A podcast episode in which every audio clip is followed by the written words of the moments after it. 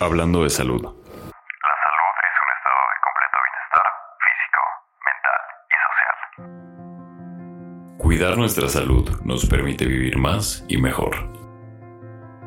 Comenzar por la prevención y la atención temprana de las enfermedades son fundamentales para lograrlo y la única manera de hacerlo es con información.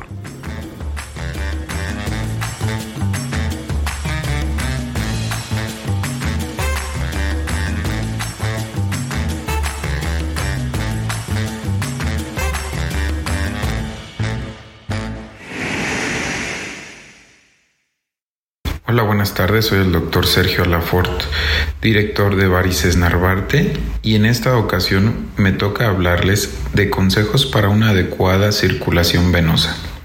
Para empezar debemos de realizar 30 minutos de ejercicio al día. Estos ejercicios pueden ser desde caminar, correr, bailar, ejercicios aeróbicos como bicicleta, elíptica, o el mejor de todos es la natación. También de igual manera hay que evitar periodos largos de sedentarismo, esto quiere decir estar mucho tiempo de pie o mucho tiempo sentado.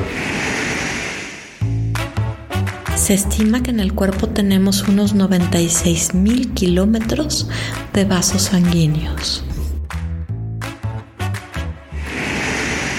El evitar usar ropa ajustada evitar usar tacones mayores a 3 centímetros y el uso de prendas de compresión recetadas por especialistas, asimismo como el uso de flebotónicos prescritos con la intención de mejorar la circulación venosa en caso de presentar algún daño actual en nuestro sistema venoso.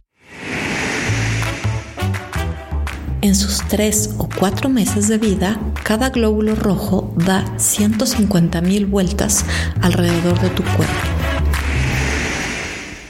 Debemos de acudir con el especialista en caso de presentar factores de riesgo para desarrollar la enfermedad, como puede ser la herencia, ya sea que mamá o papá presenten la enfermedad, el ser mujer, que es un factor de riesgo no modificable, el sedentarismo, el uso de anticonceptivos en el caso de las mujeres, el tener sobrepeso u obesidad es un factor de riesgo muy importante, así como la presencia de varices visibles o sus síntomas, los cuales hay que recordar que es ardor, dolor, edema, calambres, hormigueo, comezón de nuestras piernas, sobre todo de predominio nocturno.